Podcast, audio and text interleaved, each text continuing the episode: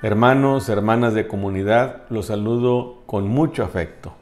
Qué bueno que tenemos nuevamente la oportunidad de encontrarnos para seguir creciendo en nuestra fe. Hemos estado reflexionando acerca de una de las verdades, uno de los contenidos importantes de nuestra fe y que profesamos semana con semana en el credo. Creo en la iglesia que es una, santa, católica y apostólica. Y qué bueno que hemos tenido ya la oportunidad de empezar, después de una introducción, a reflexionar acerca de la unidad de la iglesia. Hemos aprendido que la iglesia es una por su origen, porque tiene como origen a Dios mismo y Dios es uno. También por su fundador, porque Cristo en la cruz unió la diversidad de los pueblos y formó una sola familia. Y somos uno porque tenemos la misma alma, que es el Espíritu Santo. También veíamos que esa unidad de ninguna manera está peleada con la diversidad. Al contrario, la diversidad constituye la unidad, porque dentro de la multitud de dones, cargos, condiciones y modos de vida, existe esa misma alma que es el Espíritu Santo. La semana pasada escuchábamos cómo eh, hay algunos signos externos de unidad y mencionábamos tres, la profesión de una misma fe recibida de los apóstoles, la celebración del mismo culto divino y de todos los sacramentos, y el tercero, la sucesión apostólica. Son signos visibles que nos permiten descubrir esa unidad. Hoy vamos a hablar de un tema un poco escabroso, son las heridas de la unidad. Pero antes nos preparamos. Vamos a orar con la palabra de Dios.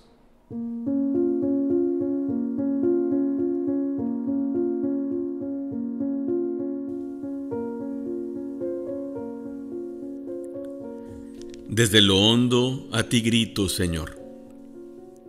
Señor, escucha mi voz. Estén tus oídos atentos a la voz de mi súplica. Si llevas cuenta de los delitos, Señor, ¿quién podrá resistir?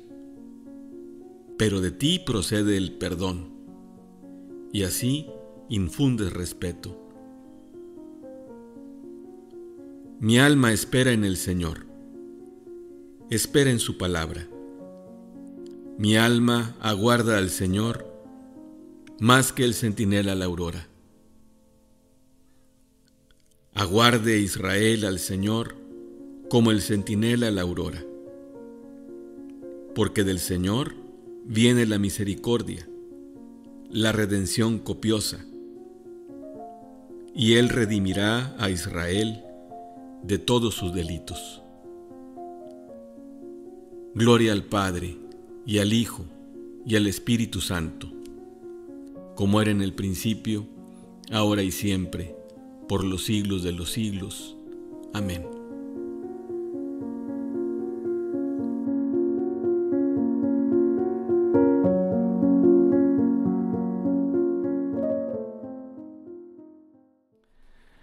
Como ya lo adelantaba, hoy vamos a hablar eh, de este tema, las heridas de la unidad. Y esto está en los números 817, 818 y 819 del Catecismo. Pueden ustedes consultar y reflexionar, profundizar en este texto. Y el Catecismo de la Iglesia nos hace ver que desde el principio, desde los primeros tiempos de la Iglesia, hubo divisiones. El mismo eh, Nuevo Testamento, el libro de los Hechos de los Apóstoles, menciona algunas fracturas en la iglesia, divisiones, distintas maneras de pensar, distintas costumbres, distintas visiones acerca de lo que es la fe, de lo que es la iglesia, eh, cómo entender la relación con Dios y cómo entender también la relación entre nosotros. Eh, las divisiones en la iglesia no son algo nuevo, nacieron con la iglesia. Y el apóstol Pablo desaprueba severamente estas divisiones y las condena. Y a lo largo de todos los siglos han habido grandes eh, disensiones. Hay comunidades no pequeñas que se han separado de la fe y de la comunión con la iglesia. Y que esto ha tenido como origen muchas veces, pues, la culpa de los hombres, de las personas, en ambas partes. Eh, tales rupturas, dice el canon 751, eh, lesionan la unidad del cuerpo de Cristo y se distinguen la herejía, la apostasía y el cisma. Y repite el catecismo, estas no se producen sin el pecado de los hombres. Eh, son palabras que seguramente nosotros hemos escuchado, estas palabras de herejía, de cisma, de apostasía. Eh, conviene asomarnos un poquito al derecho canónico y ver cómo define el derecho estas tres escisiones, esas tres divisiones que se dan en el seno de la iglesia, que se han dado desde el principio y que han continuado a lo largo de estos 20 siglos de existencia. La herejía es la negación pertinaz, después de recibir el bautismo, de una verdad que ha de creerse con fe divina y católica, o la duda también pertinaz sobre la misma. Cuando un cristiano, cuando un bautizado, niega una verdad de la iglesia que proclama como unidad de la fe, cuando un cristiano duda de una, pero de una manera constante, de una verdad de la iglesia, llamamos a esto herejía. Y los que hacen esto son herejes. De tal manera que si yo de repente en la homilía el domingo dijera que Jesucristo es hombre, pero que solamente y en apariencia lo es porque tiene una naturaleza humana que es postiza, entonces se me puede acusar de, de hereje. O si yo dijera también en alguna catequesis, en alguna enseñanza, que el Espíritu Santo no es una persona divina, también sería una herejía. Estoy yendo contra una verdad de la iglesia. Por ejemplo, también si yo dudara de la virginidad de María o de que está en el cielo en cuerpo y alma, o que el Papa, el, Papa actual no es sucesor de los apóstoles, todo eso son herejías. Y esto se ha dado a lo largo de todos los siglos. Siempre ha habido eh, maneras distintas de entender la fe y eso a veces se ha defendido. Por ejemplo, lo que decía acerca de Jesucristo, cómo Jesucristo es verdadero Dios y verdadero hombre, pero ha habido siempre en la historia personas que no lo ven así. Por ejemplo, eh, actualmente los mismos mormones, ellos piensan que Jesucristo no es verdaderamente Dios, que es una criatura de gran eminencia, de gran origen, casi como si fuera un hijo de Dios, pero que no es Dios. Esa es una herejía. Decíamos en la reflexión anterior cómo somos una iglesia porque tenemos una misma fe. Y lo que yo creo no es lo que a mí se me ocurre. Lo que yo creo es lo que he recibido como don y es lo que yo profeso, pero esto en su conjunto. Esto también puede ir teniendo consecuencias, por ejemplo, con la enseñanza moral de la iglesia. Y si nosotros decimos que el aborto, por ejemplo, no es pecado, estamos cayendo en una herejía, porque estamos dudando o proclamando una eh, verdad distinta a la de la iglesia, a lo que la iglesia enseña. Nosotros los católicos somos, tenemos unidad porque profesamos la misma fe. Esta es la herejía. La apostasía, dice el derecho canónico, es el rechazo total de la fe cristiana. Fíjense, no ya un aspecto, sino la totalidad de la fe. Una, un apóstata es el que, siendo cristiano, dice, ahora soy ateo. E incluso es posible que se pida, que pida a la iglesia que, que ya no se le considere católico. Hay un documento por el cual la iglesia dice, esta persona ha solicitado eh, salir de la iglesia porque ya no cree en las enseñanzas de toda la iglesia, no en una particular, sino de todas las enseñanzas de la iglesia. Si una persona se convierte, un católico, un cristiano, se convierte al Islam, está siendo entonces un apóstata. No así si se convierte a otra religión cristiana. ¿Por qué? Porque en las otras religiones cristianas hay muchas verdades que compartimos con que se comparten con la Iglesia Católica, de tal manera que podamos hablar de ser herejes. Sin embargo, no se acepta la totalidad de la doctrina. Esa es la apostasía.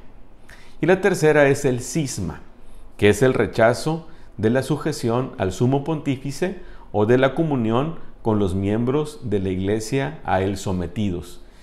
A veces se tiene la misma fe, todos los contenidos de la fe, y sin embargo no se reconoce al Papa como el sucesor de Pedro y no se reconoce su autoridad sobre la universalidad de la iglesia. Ese es un cisma. Y ha habido cismas lamentables en la iglesia católica. El famoso cisma de Occidente hace más de mil años, que todavía eh, no es posible solucionar. Todas las iglesias orientales, eh, hemos escuchado los, los ortodoxos rusos, los ortodoxos griegos y todas las iglesias ortodoxas no católicas son cismáticas. ¿Por qué? Porque ellos creen en la persona de Cristo, verdadero Dios y verdadero hombre, creen en la Santísima Trinidad, creen en la iglesia a, su modo de ver, creen en la Santísima Virgen, creen en la santidad, creen en el juicio final, en todo, pero no aceptan la autoridad del Papa. Actualmente hay movimientos tradicionalistas que se han apartado de la Iglesia Católica, conservando incluso pues no solamente las verdades dogmáticas, sino también las prácticas litúrgicas y tradicionales, pero no aceptan la autoridad del Papa. Estos son cismáticos.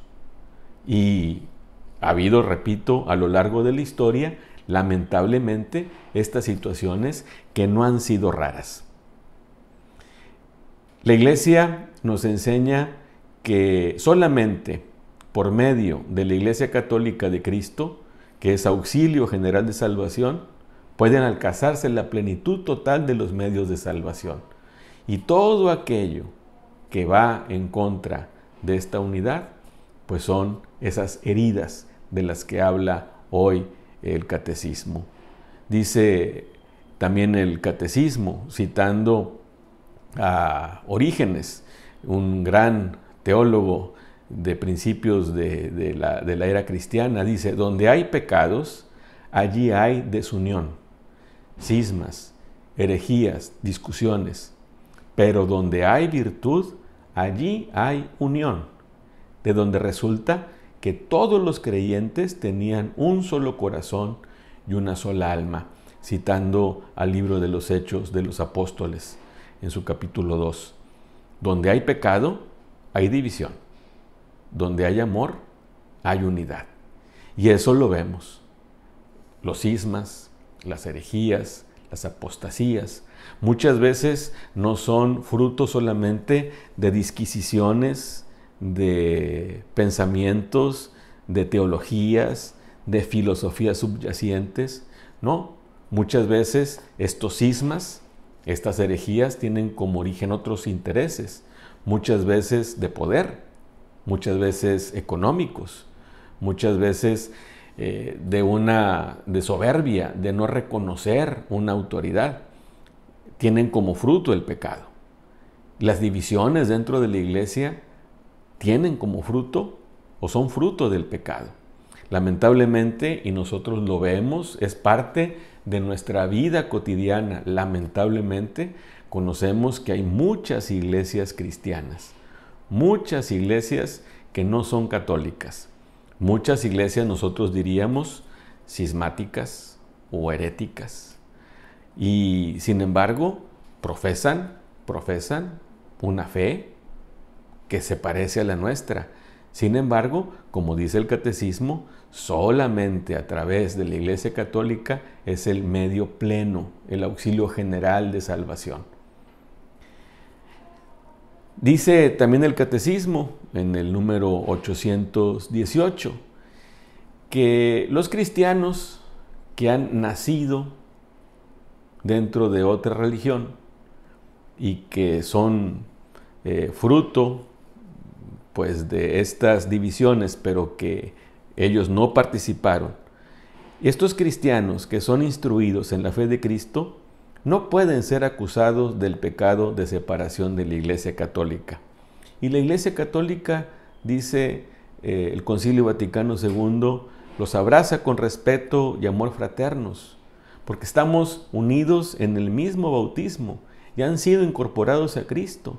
Por lo tanto, dice el, concilio, con todo derecho se honran con el nombre de cristianos y son reconocidos con razón por los hijos de la iglesia como hermanos en el Señor.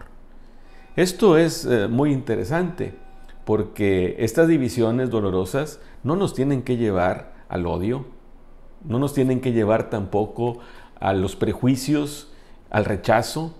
A veces yo mismo he experimentado de parte de otras denominaciones rechazo. Nosotros los católicos no queremos ese rechazo. Nosotros los católicos reconocemos que somos hermanos. ¿Por qué? Porque participamos del mismo bautismo porque hemos sido incorporados a Cristo, porque ellos también son herederos de la salvación, aunque hayan tenido esta escisión en el pasado. Nosotros conocemos muy buenos hermanos y hermanas no católicos, cristianos, que nos dan ejemplo de vida evangélica. Y esto que estoy diciendo no es una herejía, es algo que el mismo Concilio Vaticano II dice se han incorporado a Cristo, por tanto, con todo derecho, se honran con el nombre de cristianos y son reconocidos con razón por los hijos de la Iglesia Católica como hermanos en el Señor. Todos los que somos seguidores de Cristo somos hermanos, somos familia. Y además hay muchos elementos de santificación y de verdad en las otras iglesias. Existen fuera de los límites visibles de la Iglesia Católica, por ejemplo, la palabra de Dios, la vida de gracia, la fe, la esperanza, la caridad y otros dones interiores del Espíritu Santo. Y hay muchos elementos que también son visibles. Esto también lo enseña el Concilio Vaticano II.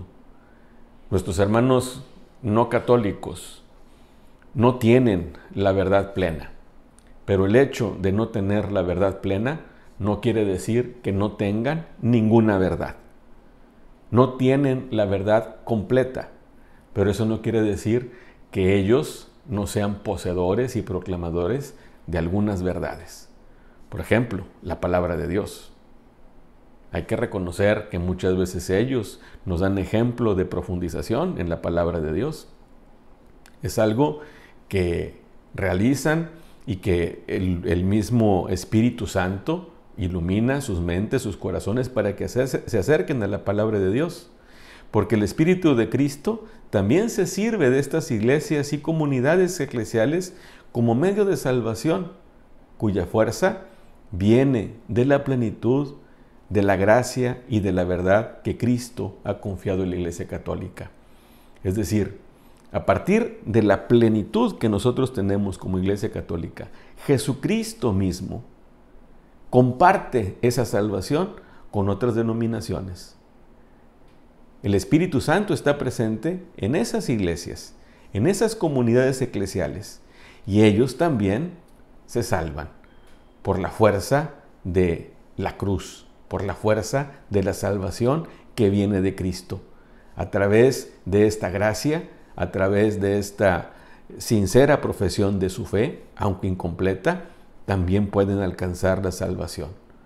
Todos estos bienes, bienes provienen de Cristo y conducen a Él. Y de, y de por sí impelen a la unidad católica, que es lo que nosotros quisiéramos. Que todos participaran de la plenitud que nos ha compartido Cristo a nosotros los católicos y que asuman también las verdades que ellos niegan. Pero repito, no porque ellos no acepten la plenitud de la fe, no quiere decir que nosotros tengamos los derechos reservados del Espíritu Santo y que solamente nosotros tengamos la, la, verdad y que ellos vivan en el total y absoluto error. No, también los hermanos no católicos tienen muchos caminos de gracia. Y cuando alguien vive su fe de una manera sincera, de corazón, eso agrada a Dios.